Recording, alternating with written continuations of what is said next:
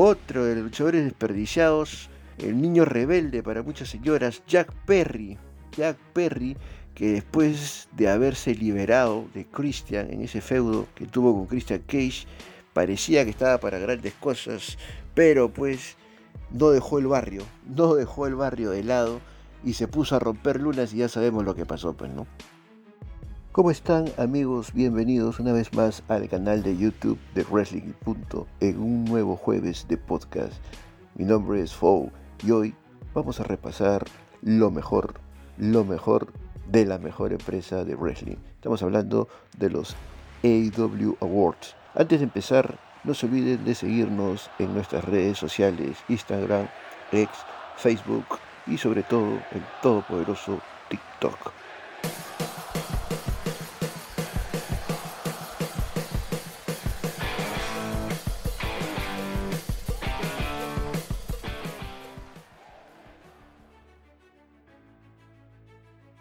Vamos a comenzar con lo que viene a ser la primera categoría. En esta oportunidad iniciemos con lo que viene a ser la mejor lucha del año. Las mejores luchas, tanto en pay-per-views como en los programas de cada semana de la empresa, pudo haber sido mayor el número de nominadas, pero haciendo un resumen, tanto en la calidad como en la trascendencia para el producto, tenemos a los siguientes nominados. FTR versus Jay White y Josh Robinson, dos de tres caídas. Esto ocurrió en la edición del 15 de julio del programa Collision. Una luchita en la cual los originarios miembros del Bullet Club Gold estaban enfrascados pues en un feudito de aquellos frente a quizás la mejor pareja una de las mejores parejas de todos los tiempos, FTR, esta lucha histórica. Si más no recuerdo, es una de las mejores luchas a nivel de parejas en lo que viene a ser la televisión. Esta luchita se extendió, criticada quizás porque tuvo mucho tiempo de duración, pero una luchita de aquellas historia, historia de la televisión en lo que refiere al wrestling. Otra de las luchas que no hay que dejar de lado, tenemos como segunda nominada la lucha entre MJF versus Brian Danielson, tipología de Iron Man Match por el título de AEW ocurrida en el evento Revolution del 5 de marzo. El camino del American Dragon, semana tras semana, vencer a los rivales hasta poder llegar al campeón. Definitivamente la consolidación absoluta de MJF en un tipo de lucha que quizás no le favorecía y era pues prácticamente especialidad del retador. Solamente diré, para los que no la han visto, la mejor lucha de Iron Man Match en la historia. Mejor aún, no la vas a encontrar en WWE y sobre todo también en los tiempos modernos, adaptada, lo justo y necesario, otro clásico instantáneo en la ya un día normal en la oficina para la empresa. La tercera candidata podríamos también citar la lucha entre Kenny Omega versus Will Ospreay. Esto ocurre en el evento Forbidden Door 2, que se llevó a cabo el 25 de julio del presente año. Este clásico ya había tenido quizás su lucha un peldañito más arriba en lo que había sido la edición de Wrestling Kingdom, pero era la lucha que seguía. Quizás para los no familiarizados con el estilo japonés, una lucha que definitivamente estuvo muchos pasos adelante de lo que fue el main event de la cartelera, que también fue una lucha de aquella, pero esta lucha simplemente busquen, busquen el resumen y qué tal ese Fall Driver 91, tremenda lucha, espectacular. Esta, esta luchita debió para mí, a ojos cerrados, ser el verdadero main event o de repente una luchita más entre ellos en lo que era Odin, pero esta lucha, recuerden, está a otro nivel. Otra de las luchas también de Kenny Omega, talentazo, tenemos la eh, lucha en la cual pone en el siguiente nivel a Takeshita. Esto ocurre en el evento All Out el 3 de septiembre. Takeshita, recordemos que en la historia, pues, miembro de la familia de Don Callas, se le presentó la Virgen al japonés, recuerden, he hecho grandes luchas, pero no grandes victorias. Tarjetita en vano e inicia la rivalidad con Kenny Omega, quien en su magnificencia no tiene ningún temor en lloviar. ¿Y de qué manera? ¿Y de qué manera ataca esta? En esta luchita que completamente recio al estilo, este japonés designado para grandes cosas dice que le quedan 10 años de carrera, 10 años posiblemente para convertirse, tal cual lo menciona, en el mejor en el mundo. Así que esta lucha también, mucho ojito, buena, trascendente en la historia y en el desarrollo de este tremendo talento japonés. Y finalmente, quizás la lucha que más está recientemente en la memoria del fanático, Adam Hackman Page enfrentándose a Surf Strickland. La segunda lucha entre ambos estipulación Texas Deathmatch ocurrida el 18 de noviembre en el evento Full Year. También podríamos mencionar la especialidad de Hackman, ya que había tenido una lucha espectacular frente a John Mosley, pero esta tuvo de todo. Violentísima, violentísima la lucha, los spots, el uso de la sangre. Comenzó ligerita con la entrada del morenazo Strickland y con, obviamente un saludo aquí para mi amigo Manuel Mujica, pero la entrada de Prince Nana, ¿no? Bailecito, bailecito típico de este hombre. Pero al final nos regalaron una de las luchas quizás la más violenta en la historia de AEW. Una luchita, el ABC, el ABC del hardcore en los tiempos modernos. Así que tras estos cinco nominados pudieron haber sido fácil 20, pero repito, por la trascendencia y la calidad del match, el ganador es el ganador de la lucha del año por el campeonato máximo de AEW ocurrido en Revolution. Tenemos a MJF enfrentándose a Brian Danielson.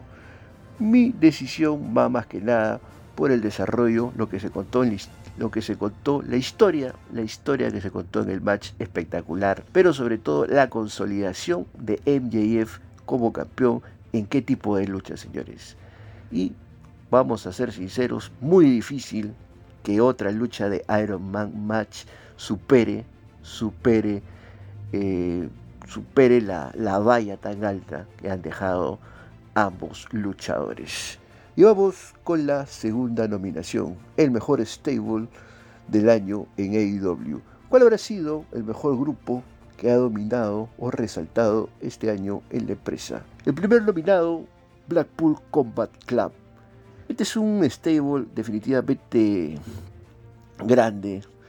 Ha tenido pues ya mucho tiempo de recorrido en sus idas y vueltas eh, como face, como rudos, otra vez como rudos, pero definitivamente pues dejan huella y quizás sean el stable más recordado en la historia de la empresa. Tenemos también el stable conformado, el llamado Mogul Embassy. Comenzó, comenzó este experimento, recordemos que Surfer Strickland tenía su grupo Mogul y el Embassy era el equipo liderado pues, por Prince Nana. Al fusionarse, el séquito original que acompañaba a Surf Strickland fue espectorado y me parece una decisión correcta. Y Surf fue pues hasta la fecha un dignísimo líder para esta facción ya fusionada. Creo que han sido los secuaces perfectos y sobre todo han tenido bastante relevancia en lo que viene a ser sostener a Ring of. Luego tenemos a The Elite, The Elite se completa pues con el cuarto miembro original, Adam Hackman Page, quien entró a reforzar para pues completar lo que vino a ser la rivalidad con el Blackpool Combat Club. Así que el stable entró a eh, digamos a acción nuevamente, se reactivó por un hecho circunstancial, pero que dejó clásicos en el camino. Así que ojito, ojito. Tenemos también como cuarto nominado al Bullet Club Gold. Esta facción en sus inicios era una mancuerna, el líder Jay White, acompañado pues de la voz ronquísima, ¿no? El rudo, el rudo Juice Robinson, quienes reclutan a los Guns. eh, la Virgen, la Virgen se les presenta pues cuando en los época, en los tiempos de la Adveria, el Doctor Doom, Cien dominaba, era un tirano en la isla, había tomado el poder y estos jóvenes se apostó por ellos como el stable y recordemos pues que fueron protagonistas del primer main event de Collision y conforme comenzó a transcurrir lo que viene a ser pues el tiempo, especialmente en Collision, se comenzaron a afianzar bajo el dominio pues obviamente la batuta de White. Así que ojito, ojito, que este stable aún tiene para rato de consolidación. Tenemos también la familia de Don Calas. Don Calas al inicio buscaba unirse a Jericho para formar su facción. Recordemos que Jericho seguía todavía con la sociedad de apreciación, pero en el transcurso el odio hacia Kenny Omega y la traición a Chris Jericho hicieron pues que Don Callas pudiera ir reclutando a luchadores que estaban en el limbo, ojito a eso, formando pues un stable que si tenemos fe, ese cuadro de la última cena, faltan muchos apóstoles y las especulaciones son muchas. Hay un videillo por ahí que se ha hecho, una, ojeadita, no estaría de más. Y finalmente tenemos a otro stable, el House of Black. Este grupo que más que nada funcionaba como tríos, tremendos campeones, y tuvieron pues a Julia Hart como añadido y también le dieron gran trascendencia a esta luchadora. Así que un stable bien consolidado y llamativo, trascendente en pantallas. Y el ganador al mejor stable del año es para el Bullet Club Gold.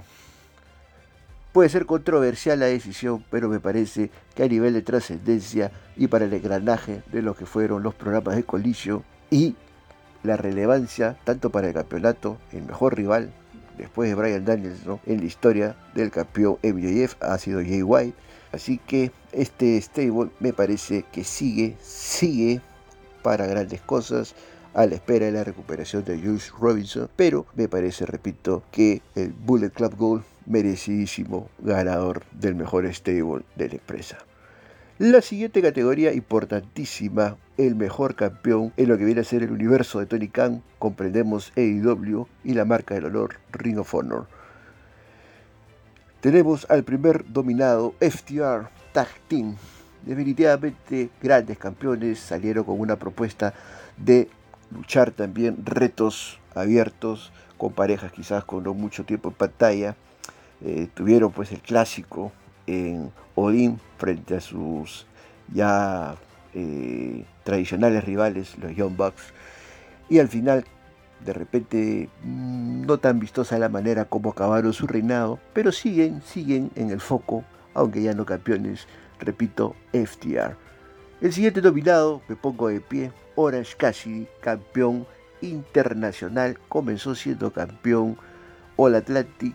Tenemos a este luchador, el que reinventó el personaje con las manos en los bolsillos. Otro nominado tenemos para mí en la historia la mejor combinación de tríos. Estamos hablando de House of Black.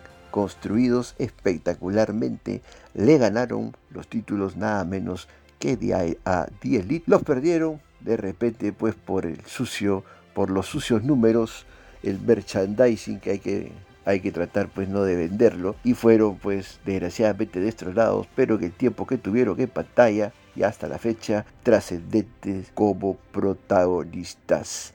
Luego tenemos como dominado, no podía faltar, el campeón máximo, campeón mundial MJF. Rudísimo, rudísimo hoy Face. En una novelita para señoras con alma teenager sigue dando que hablar tanto en micrófono como en construcción de legado y en sus defensas y jugando siempre con la ambigüedad de que al finalizar este año puede irse al universo oscuro. Luego tenemos, aquí hay que resaltar, de repente para los que no han seguido la acción, a Tina, la campeona máxima de Ring of Honor, doble contra sencillo, no lo puede negar nadie, ha construido y tenido el protagonismo absoluto en lo que viene a ser las ediciones de los programas, ha tenido defensas, desarrollando rivalidades, personajes nuevos, espectacular la campeona. Otro luchador, el Mesías, el que salvó al campeonato rebautizado como 24-7, estamos hablando a Christian Cage, el patriarca, reservó la dignidad de, este, de, este, de esta presea que había sido pues eh, vejada hábilmente. Christian, recordemos que le dio grandeza este título en un inicio sin ser campeón. Luchasaurus era el campeón, pero Christian ha desarrollado una historia que para mí es muy interesante, pero ya la veremos más adelante. Así que tenemos como nominado también a Christian Cage. Otro de los luchadores nominados a mejor campeón tenemos a Katsuyori Shibada, campeón puro de Ring of Honor. Quizás este luchador no ha lucido mucho, pero ha hecho lo justo y necesario para llevar pues eh, el legado, la calidad que necesita pues esta correa bajo sus propias estipulaciones. Ha tenido un reinado largo, lo ha perdido, era necesario también, pero tal cual el personaje, el personaje del luchador no habla mucho, necesita el traductor, pero ha sido uno de los mejores campeones en lo que va el año de la empresa. Y también, como no mencionar a otro de los campeones de Ring of Honor, tan cuestionable por algunas señoras, eh, manejo y compro, el haber comprado, perdón, la marca por Tony Khan, que es muy querido, pero Samoa Joe es lo que va desde que tomó el campeonato de televisión, lo volvió como superior en importancia al mismísimo campeonato máximo. Quizás comenzó a perder un poquito el brillo cuando entró pues, en rivalidad con Warlow, pero sobre todo en lo que viene a ser últimamente, antes que dejara vacante el título, su camino pues por oportunidades titulares en la correa máxima de AEW. Pero vamos hay que aceptarlo, Samoa Joe en lo que duró fue un dignísimo campeón. Y finalmente el ganador de esta nominación tiene que ser, no podía ser de otro. Orange Cassidy, señores. Orange Cassidy, el mejor campeón del año en lo que va de AEW. El campeón, el sit campeador con las manos en los bolsillos, Ahora es casi lo mejor, lo mejor que hubo en pantalla, sostuvo los programas, espectacular. Eh, perdió el campeonato dignamente, lo ha recuperado, quizás esta corrida actual no sea de las mejores o no será lo que fue la primera, pero tenía que ser Orange Cassidy el mejor campeón de AEW. Luego tenemos esta nominación, si hay el mejor campeón, ¿por qué no haber ¿O por qué no puede existir el peor, el peor monarca? ¿Cuál ha sido la peor corrida en este 2023 como campeones? Los dominados. Los nominados se comen las uñas, se muerden los labios, alguna señora. Warlow, campeón 24-7 el campeonato TNT. 59 días como campeón. Este luchador que no chunta una, no tiene como, como eh, en, engranar en la atracción y la simpatía de los, de los fanáticos, solo de algunas señoras que lo idolatran y sueñan, sueñan con tenerlo en sus sucias pantallas. Pero este luchador Warlock va a las decisiones creativas, ahora va atrás de, de MJF, definitivamente pésimo campeón, 59 días. Otro de los campeones pésimos, Rey Phoenix, llegó a ser campeón internacional por 20 días. Cuando John Moxley derrota al mejor campeón del año, ahora es Cassidy, es eh, Rey Phoenix el que le quita el título. Hacen creer que es una lesión lo que lo hace perder el campeonato después. Nosotros sabemos que habían ahí algunos, algunas cositas que no se habían solucionado y era necesario pues sacarlo al campeón. Pésima decisión, gran luchador, pero el reinado, hay que ser sinceros, de los peores. Otro de los reinados de los peores, Saraya, esta, señorita señalada con el desprecio y la envidia de algunas señoras, fue campeona máxima por 44 días cuando en el evento All se llevó el título. Bueno, pues no. Era dueña de casa y había que aprovechar a la familia que estaba presente y en una luchita bajísima en aquel, en aquel evento eh, se lleva pues Es un campeonato que también duró, como repito, 44 días, señores. Pésima campeona Saraya. Otro de los nominados, el nominado, el terror de los vidrios, ¿no? El hombre que odia reciclar. Jack Perry, campeón FTW, este campeonato que la verdad no tiene ningún valor, pero lo tuvo por 39 días, ¿no? Por 39 días y hasta ahorita hay muchas señoras que lloran un río, ¿no? Como letra de Manano, Te lloré un río. Jack Perry tuvo por 39 días este campeonato. Si bien es cierto, fue parte de la historia para enfeudarlo con Hook, pero también no fue trascendente la corrida ni siquiera con este campeonato que la verdad, repito, no vale nada. Y finalmente también podemos considerar a el hombre pues que hasta la fecha muere defendiendo sus ideales, ¿no? que no tiene ningún doble discurso, el hombre que ha hecho que muchas señoras se vuelvan de apellido como digno, olviden, olviden todas las críticas y ahora lo acepten incondicionalmente. El emperador de la Adveria, el tirano, el tirano de Collision, CM Punk, tuvo su campeonato real. El campeonato real lo tuvo desde el 17 de junio de este año, que lo oficializó, hasta la fecha nadie se lo quitó. Así que campeón por los siglos de los siglos. Eh, pudo haber sido buena la historia, no sé hasta dónde se pudo haber llegado, pero ya sabemos, no hay que darle más drama al asunto. Cien Pan, uno de los peores campeones. Y definitivamente el premio, no sé si decirle un premio, al peor campeón, el peor campeón se lo lleva nada menos ni nada más que, sí señores, aquí de repente no lo va a poder recibir el premio Warlock, pero una señora viene de rodillas a recibirlo. Warlock, el peor campeón. 59 días de mediocridad. Señores, Warlock hizo de este campeonato, lo rebautizamos con el el 24-7. Warlock, el peor campeón del año en AEW. Luego tenemos la siguiente categoría, la categoría del luchador o luchadora desperdiciado, el desperdiciado del año, el que prácticamente podríamos decir está pateando lata, no se sabe qué hacer con él. Los nominados son, tenía que estar aquí, Aidan Page, el canadiense, este luchador que arruinó su carrera, se volvió más intrascendente de, como se dice aquí coloquialmente en Perú, se saló al integrar el stable de la firma. Tanto estuvo pateando latas que llegó a estar un tiempo en Ring of Honor. Él mismo pidió ir a Ring of Honor de repente a ganarse con justicia su sueldo. Otro de luchadores desperdiciados, Jack Hager, señores, con un personaje completamente intrascendente. El luchador que sabe cuidarse porque para con su gorrito y que tiene un feudo actualmente con Danhausen. Jack Hager quiere entrar como enforcer, guardaespaldas de Chris Jericho.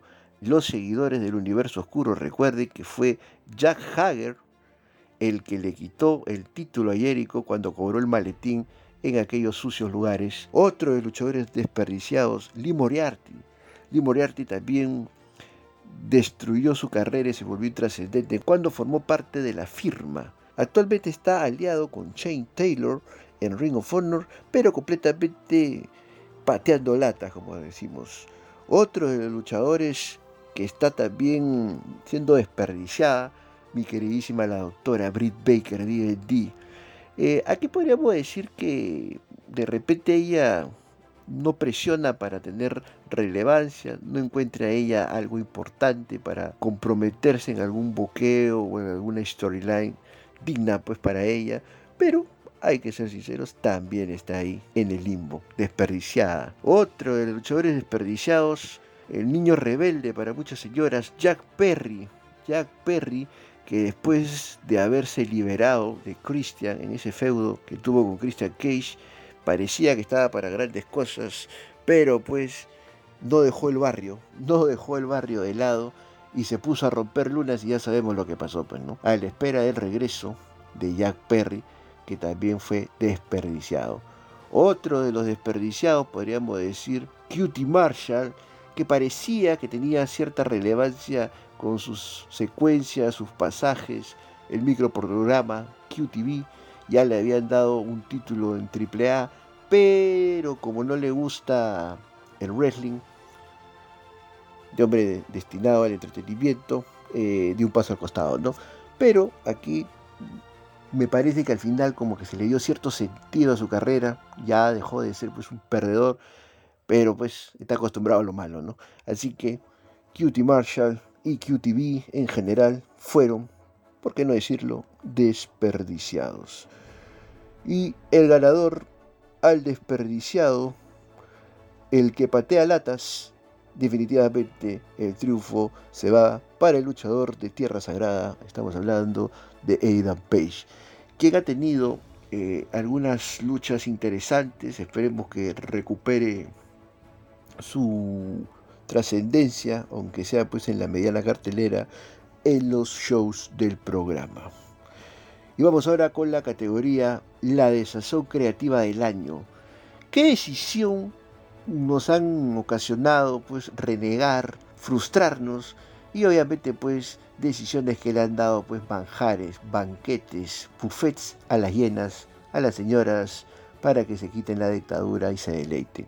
Podemos mencionar por ejemplo el Real World Championship, el título que presentaba CM Punk en aquel momento, pues no, con muchos tufos a Hogan, el día en el que CM Punk se quitó la careta y sacaba todo el dictador que llevaba adentro. Una decisión creativa completamente cuestionable que muchos apoyamos eh, porque no había de otras y había que ver hasta dónde nos llevaba. Parecía por momentos interesante, pero acabó de mala manera, pues no. Eh, otro de los desaciertos creativos, la derrota de Jay Cargill. Este fue un de desaciertos. Se construyó una luchadora, una campeona imbatible, el récord y fue derrotada, pues en aquel momento, en aquel momento de manera jocosa y respetuosa tal vez, por Chris Charlotte Lesnar Nash, ¿no? le quitó el campeonato en una lucha que pudo haber sido de repente ideal para Olin, hubiese parcado historia, pero Tony Khan no lo quiso así y lo hizo pues en un pay-per-view que era un pay-per-view más en lo que se refiere a la trascendencia en la historia. Otra de las desazones creativas, eh, bueno, acá lo hacíamos por la evolución de la luchadora, había algunas señoras que despertaban por ahí lados oscuros, estamos hablando de Sky Blue, ¿no? Eh, no ganó, no, ganó el torneo de Owen Hart, era la candidata ideal para la gente que había seguido Ring of Honor, había tenido un proceso de construcción, desarrollo en el ring espectacular, pero no ganó el torneo, ni siquiera llegó a la final. Sky Blue también quedó un poco en el limbo, pero actualmente pues podríamos llamarla Sky Black, ¿no? Así que por ahí también la nominada. Otro nominado era, por acá este, este, este nominado más que nada, acá lo, ha puesto una señora, ¿no? Eh, no darle tiempo en pantallas a la historia que pudo haber sido entre CM Punk y Kenny Omega y The Elite Está cuestionable, pero acá hay democracia, ¿no? Así que esta señora alza su voz. Esto pudo haber sido un, storyline o de repente jugar con la realidad y el dinero, pero no se dio. Ahí creo que hay que aceptarlo. La falta de muñeca, la falta de liderazgo, de lo que fue pues este el cómo llevó pues Tony Khan todos estos incidentes que gracias a Dios ya tuvieron fin, ¿no? Eh, otro desacierto creativo también acá, este, una señora iracunda, iracunda con rosario en la mano, darle el título a Saraya en, en AEW. Está completamente de acuerdo con esta señora, creo que eh, se jugó mucho con la localía y de repente pues en la firma de contrato de Saraya estaba estipulado eso, pero creo que más allá del resultado fue muy deslucido lo que vino después, tanto en rivalidades, pero sobre todo como desempeño en el ring. Saraya creo que está en proceso de recuperación, así que completamente desacierto creativo. Otro de los desaciertos, también carne para la hiena, fue de alguna manera dividir el roster para lo que vino a ser pues la tranquilidad de Cien Pan, ¿no? Y le dieron la, le dieron la isla, le dieron la Adveria al dictador, al doctor Doom, ¿no? Le dieron colillo.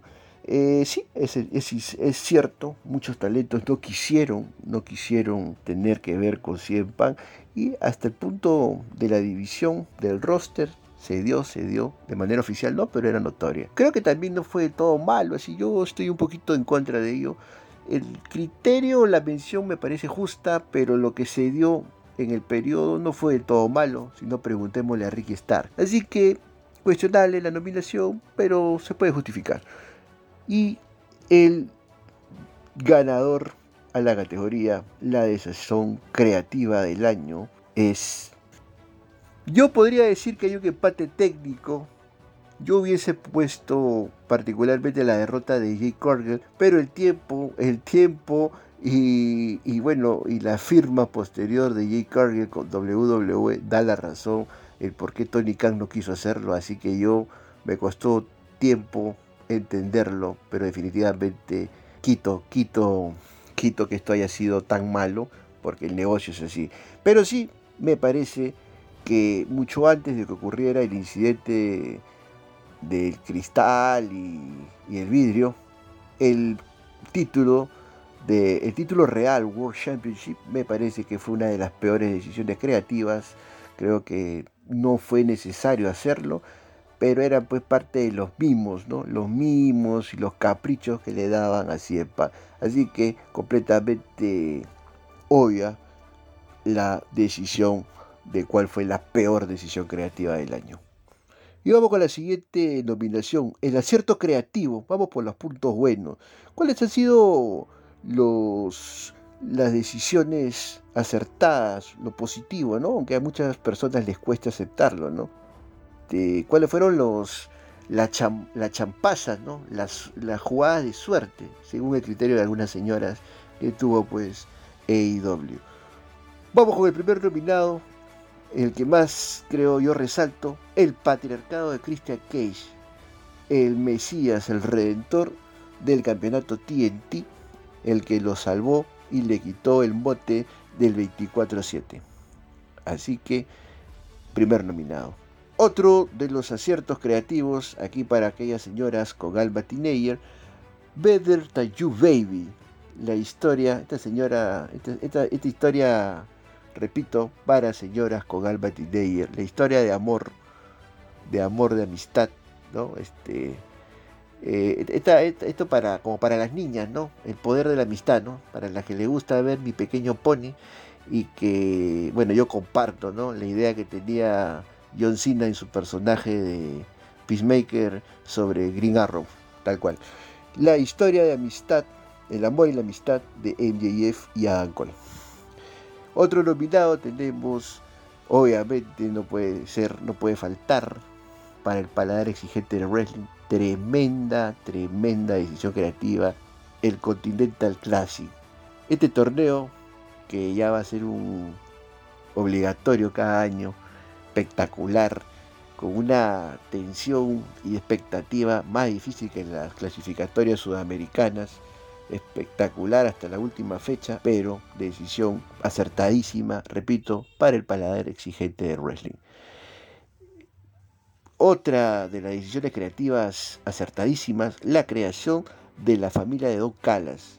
Esta creación de este stable eh, centrado en nombres de luchadores que estaban en el limbo. Vamos a mencionar, obviamente Will Ospreay, punto y aparte, no puede entrar en este, en este debate, luchador consolidado, pero podríamos citar, por ejemplo, a Takeshita. Recordemos, he tenido grandes luchas, pero no grandes victorias. Tenemos también al que por el momento no ve acción, pero feliz padre de familia reciente, estamos hablando del Spanish God, Sammy Guevara, el traidor, ¿no? Homenaje a la tradición del WrestleMania, tal cual. Luego tenemos también a Keylor Fraser, señores, el, el parece ex miembro de OC Open, como luchador individual ya tiene un título en Ring of Honor, le salvaron la carrera y obviamente el luchador pues también que le gusta, le gusta a muchas señoras, estamos hablando del Powerhouse, el Powerhouse Hobbs. Entonces, la decisión de este, de este rudísimo, es un chacal, Don Calas, acertadísima decisión creativa. Y obviamente tenemos otra de las decisiones creativas que quizás muchos no aprecien, son las defensas tan largas y exitosas que tuvo el título internacional que en algún momento del año se volvió el más trascendente en la empresa.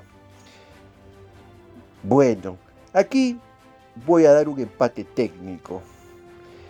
Ya saben cuál es el empate técnico por la trascendencia de lo que vino a ser el año y en los programas, creo yo, que para mí, para mí, la decisión creativa es el patriarcado de Christian Cage. Salvó, salvó el prestigio de un título, ha tenido pues un desarrollo de historia con crecimiento de personajes, su, su séquito, su secundario, y obviamente pues no, nos ha regalado en pantallas, si él es el padre del año, nos ha regalado a la madre del año, ¿no? Y también pues de, Yapa ha puesto pues a, a, la superestrella categoría R en relevancia, ¿no? Pero los números, los números son los que mandan y obviamente voy a tener que ceder y dar el empate técnico, o que para muchas debe ser pues de repente la ganadora, para la novelita, para las señoras con alma teenager, para las niñas que creen en el poder de la amistad de mi pequeño pony. Better Than You Baby, la historia de MJF y Adam Cole. Así que el poder de la amistad se hace presente y gana la categoría expuesta. Otra categoría, la siguiente terna, vamos con el no luchador del año. Eh, este momento hay que destinarlo a premiar de repente al manager que tuvo la trascendencia fuera, fuera del encordado, fuera del ring, fuera del rectángulo. Y los nominados son, no podía ser otra manera, Don Calas. Este hombre es un chacal, señores. Traicionó a Chris Jericho y se dio el gusto de formar a la familia que poco a poco sigue creciendo. Hay muchos rostros que no han sido ya materializados en ese cuadro. Otro de los no luchadores que ha destacado el año, Prince Nana. Este hombre, el hombre del bailecito, ¿no? El bailecito. Así que este 31 hay opciones. Prince Nana, Prince Nana con sus pasitos. Eh, CJ Perry, ¿no? CJ Perry, que llegaba a atormentar a su esposo Miro, pero con los sueños de ser una gran representante, una manejadora de luchadores, y estuvo para mí cerquita, cerquita. Me quitaron el sueño de ver a Andrade siendo ganador del torneo del Continental Classic, pero, pero, CJ Perry ha iniciado una historia que ya sabemos que tiene pues tufo a novela, aquellas novelitas que le gustan a, muchas, a muchas señoras. Otro de los dos luchadores que ha trascendido en el año, quizás con menos protagonismo o menos reflectores, es Mark Sterling. Mark Sterling en algún momento fue el manejador de Jay Cargill, pero ha sabido pues mantener a flote la marca del honor en Ring of Honor, es relevante, y también ayuda en la formación del talento. Y otro de los no luchadores que destacan es al hermano latino Alex Abrantes, quien acompaña pues siempre a Rey Phoenix, al Penta Cero Miedo, a queridísimo por muchas señoras Commander, a toda la, facción latina, bueno, no estamos hablando de los ingobernables, ¿ah? pero Alex Abrantes dobletea, ¿no? Como manager, personaje llamativo, pintoresco y también cuestionable de repente su papel de narrador, pero hay que resaltar, hay que resaltar a este personaje.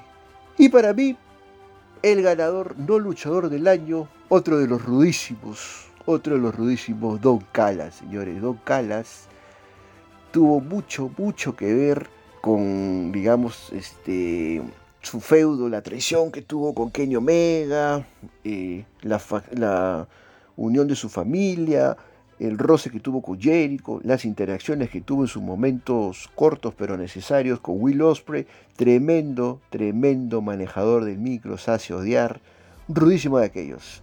Así que repito, el no luchador del año, el premio es para el Chacal, Don Calas, el líder de la familia. Tenemos ahora la categoría el WWE Moment en AEW. ¿Qué quiere decir esto? en buen cristiano, el momento del entretenimiento deportivo, donde el entretenimiento deportivo tomó por asalto el wrestling. Y tenemos momentos como los siguientes. Primer nominado, el regreso de Danhausen. Danhausen volvió con el gorrito, con el gorrito de Jake Hager. Este personaje, pues, matizado del entretenimiento deportivo puro y duro. Luego tenemos, obviamente, esta novelita de menor valor, pero interesante, la relación de Angelo Parker con Ruby Soho. Se ha robado pequeños momentos de interés y graciosos, ¿no? Esta relación a ver hasta dónde nos lleva. Luego también otro nominado, podemos poner acá la amistad entre Adam Cole y MJF. Repito, aquí para la señora Juan Alma Tineyer, para las niñas que les gusta ver mi pequeño pony, el valor de la amistad. Otro de los nominados, este, también para los que les gusta el merchandising, y también pues esto, ¿no? Este, Mark Caster buscando la aprobación de MJF. Ahí sin comentarios, ¿ah? pero bueno, para los que les guste este tipo de contenido, puede ser, ¿no? Eh, también ahí de Yapa pegadito, ¿no? El exceso de tiempo en pantalla de los aclamados con su rutina pues de, rapeo, como dice una señora, no quiten los audífonos, los auriculares a Caster y se le va la creatividad y la inspiración, ¿no? Le soplan. Otro de los momentos de entretenimiento puro y duro, aburrido para mí, de cadenas al estilo Masacre en Texas, que tuvo pues Jeff Jarrett y Jeff Hardy. Una lucha pésima, completamente trascendente y malísima, ¿no? Al final salió, eh, Leatherface salió incluso a, relucir, horrible, Dios mío.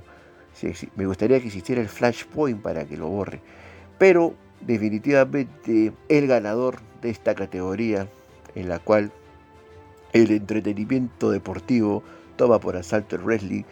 Este premio para con mucho orgullo para todas las niñas que son fans de Mi Pequeño Pony, El Poder de la Amistad, y para todas las señoras con Alma Tineyer, la amistad entre Adam Cole y MJF. Indiscutidos ganadores. Y la siguiente categoría a premiar es la denominada el upgrade, es decir, la evolución. ¿Quién ha sido el luchador, el wrestler que ha mejorado con respecto al año pasado?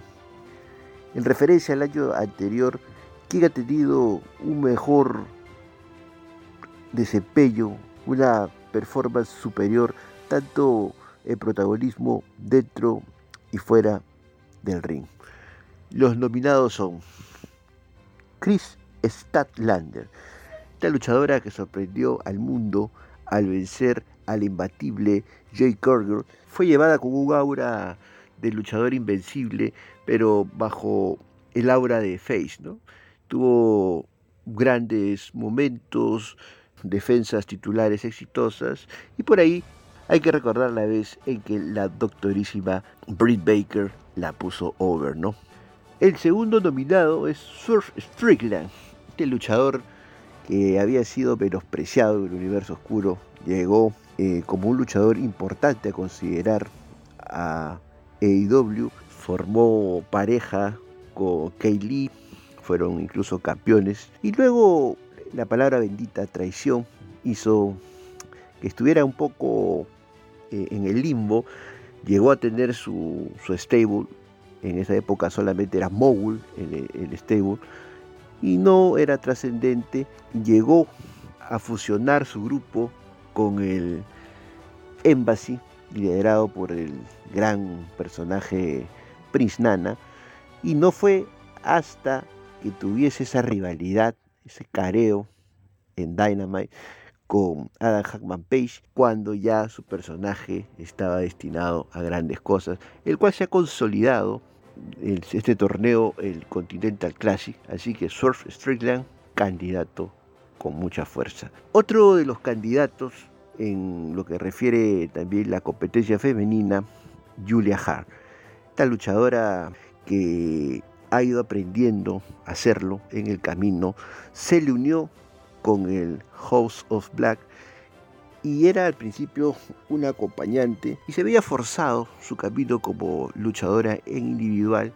parecía más personaje que competidora, pero al final ha sorprendido, incluso la confianza ha llegado a un punto en el que se le ha dado el título Midcar de la división, estamos hablando del campeonato TBS, representando a las mancuerdas tenemos a The Guns, los hijos de Billy Gunn estaban también en el limbo, parecía que su carrera era condenada al fracaso con ese experimento fallido llamado la firma, que la verdad nunca les sirvió ni les aportó nada, puesto que pese a ser miembros de la firma, tenían cierta trascendencia o buscaban, dando manotazos de ahogado en pantallas, pero no fue hasta que Jay White y Juice Robinson los cobijaron en esta facción que ha sido para mí la mejor del año. Estamos hablando de el Bullet Club Gold. Otro de los luchadores a considerar sería Eddie Kingston. Este antipatiquísimo, antipatiquísimo luchador con un estilo pues tan poco técnico. Las luchas de Eddie Kingston son buenas, quizás repito siempre, no las volvería a ver, pero se le dio al final un premio a todo lo que significó su carrera en AEW. Seamos sinceros, tuvo muy buenos feudos con Brian Danielson, feudito corto, incluso con el mismísimo Cien Pan, etcétera, ¿no? Pero se le dio un, premio a esa carrera, a ese enganche que tiene con el público y se le dio el título máximo de Ring of Honor, derrotando al anterior campeón Claudio Castagnoli. En lo que se refiere al Continental Classic, él ha dado pues sus dos títulos el título que tiene en New Japan Pro Wrestling y el título que tiene en el mundo de Tony Khan, el campeonato máximo de Ring of Honor, para que unido a otra correa más sea pues la a uno de velada triple corona, ¿no? ¿Cómo será este cinturón? Parecía que su camino en el Continental Classic iba a ser un poquito sombrío, pero al final se ha sido congruente ya que si él es el campeón que esté poniendo la mayor parte de los títulos, tenía que llegar a las instancias finales, así que en la terna también Eddie Kingston. Y finalmente, otra nominada, Timeless Tony Storm. Esta luchadora que había sido el músculo en The Outcast tenía matices de un personaje un poco depresivo, ¿no? Parecía una señora, pero luego ha tomado este personaje que le ha reinventado la carrera y de ese trío de, rudas es la que tiene mayor protagonismo, incluso actualmente es campeona, campeona máxima de la división. Y lo digo desde ahorita, este título le va a durar hasta Olin, donde lo tiene que perder, ya lo sabemos, también es una cuestión de historia, con nuestra queridísima ex campeona Jimmy Hayter, ¿no? Entonces, Timeless Tony Storm, merecidamente, merecidamente incluida en esta terna con su personaje femenino de Enrique el Antiguo. Esta categoría patrocinada por aquellas señoras malintencionadas, fervorosas, adoctrinadas del universo oscuro que siempre dicen que en AEW no se apoya o no se crea talento propio. Difícil elección ya que estos seis nombres que se han barajado me parecen merecidísimos todos el ganar, pero por una cuestión de peso, del peso en la pantalla y en la trascendencia de la empresa, el ganador indiscutiblemente, y viene la señorita Mujica bailando, bailando la danza de Prince Nana, efectivamente, Surf Strickland es el ganador indiscutido de esta categoría. Vamos ahora con la categoría El feudo del año. ¿Cuál ha sido la rivalidad desarrollada en AEW que ha captado el interés de los fanáticos. Primer nominado tenemos a Hackman Adam Page en contra de John Moxley. Esta rivalidad fue muy fuerte, se dieron una serie de, de, luchas entre ambos, recordemos que incluso cuentan con una conmoción que sufriera pues el rubio ex campeón y al final un desenlace de aquellos, ¿no? Esta luchita en la cual vemos creo por primera vez a John Moxley tapear tapear en pantalla, se dio en un pay-per-view, pero más que las luchas, la rivalidad completamente intensa, muy posiblemente puede ser una justísima ganadora.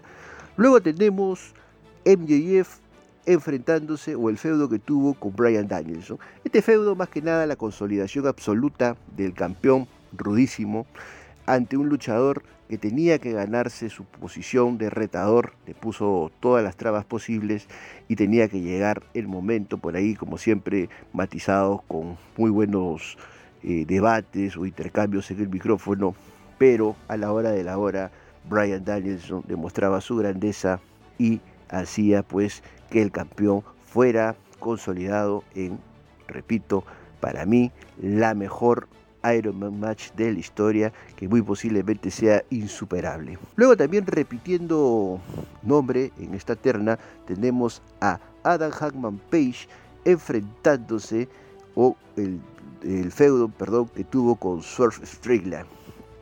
Eh, Hackman, alejado de las pantallas, era confrontado con Surf, quien en un programa de Dynamite le dice su vida, ¿no? Le dice las cosas que, se callaron, el cómo eh, su carrera estaba pues en un sendero de, incertidumbre, de intrascendencia, y en base a luchas y al crecimiento del personaje que se le estaba dando a Surf, este llegó a calar y mírenlo ahora. Este, este feudito no hay que darlo por terminado, pero fue interesante y sobre todo hizo que un luchador que estaba quizás con un, eh, una exposición no tan privilegiada, junto pues con este luchador con hambres de protagonismo, se fusionaran en un feudo pues que fue hasta el momento hasta inconcluso, pero que promete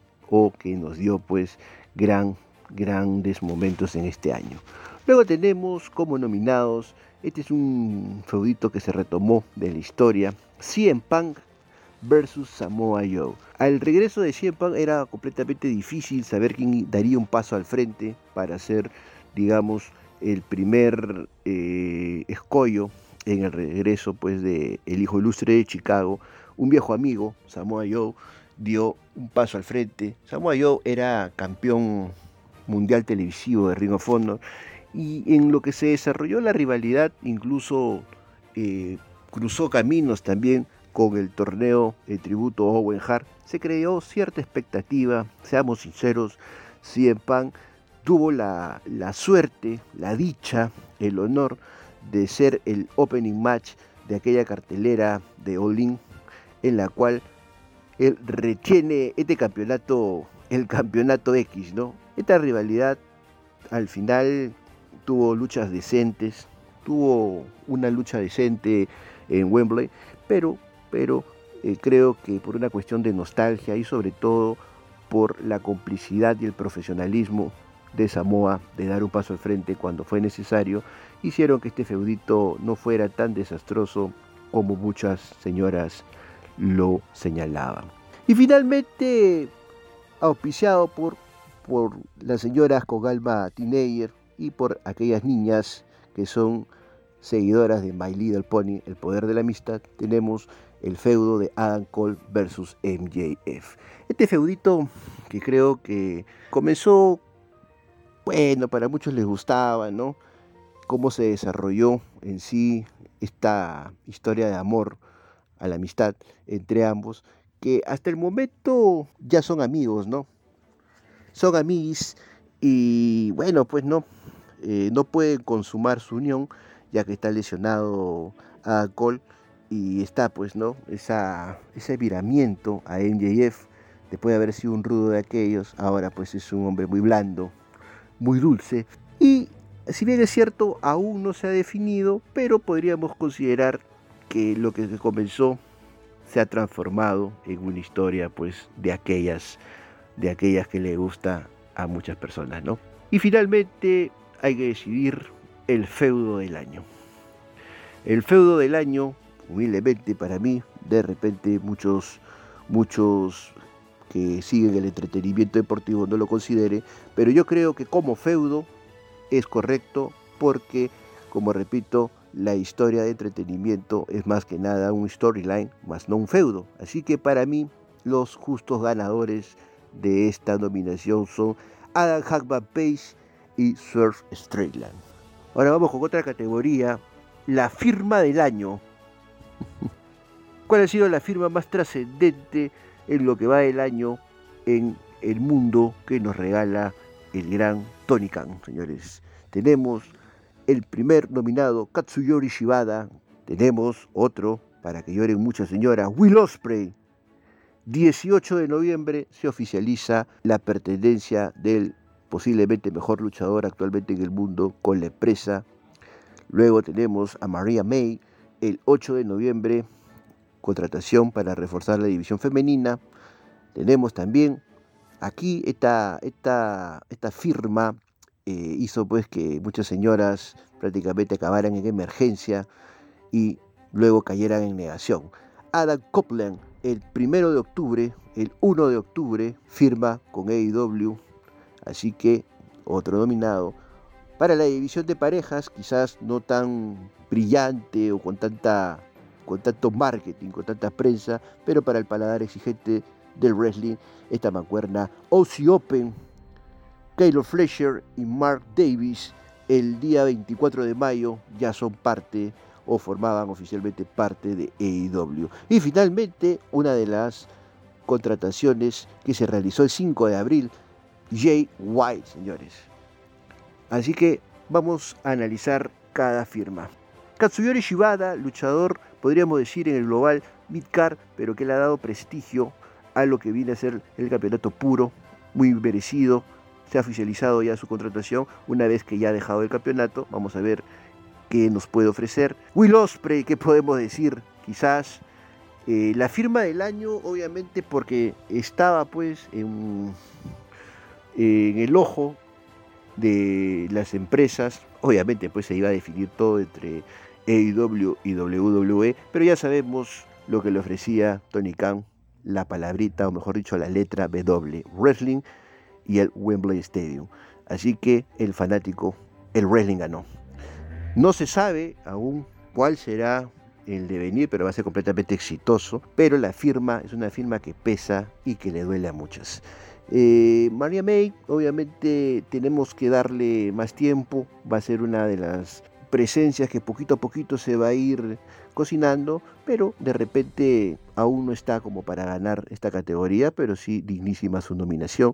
Ada Copeland, una firma que se veía venir, pero que, vamos a ser sinceros, como que hay más nostalgia, obviamente el protagonismo se lo va a ir ganando poco a poco, pero creo que me parece como que no, no sería para mí la firma del año. Eh, Open no va a ganar, obviamente, para mí esta nominación, pero incluso, incluso la pareja no está junta. Eh, Fletcher está actualmente pues, siendo un luchador individual, es el actual campeón televisivo de Ring of Honor, miembro actualmente de la familia de Don Callan. Y finalmente Jay White.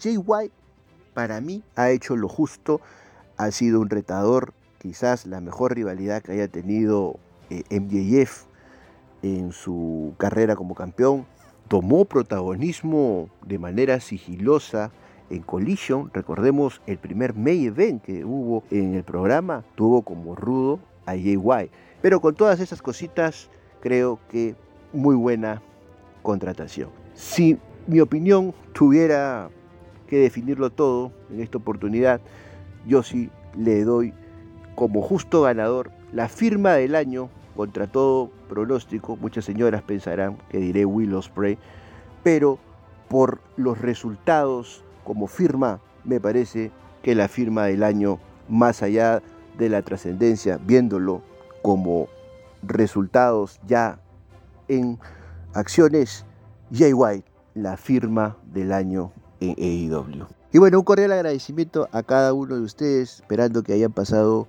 una excelente Navidad en compañía de sus familiares y seres queridos y también pues lo mismo los mismos deseos para este final de año. No se olviden de seguir a Wrestling y Punto en las redes sociales, Instagram, ex, Facebook y sobre todo TikTok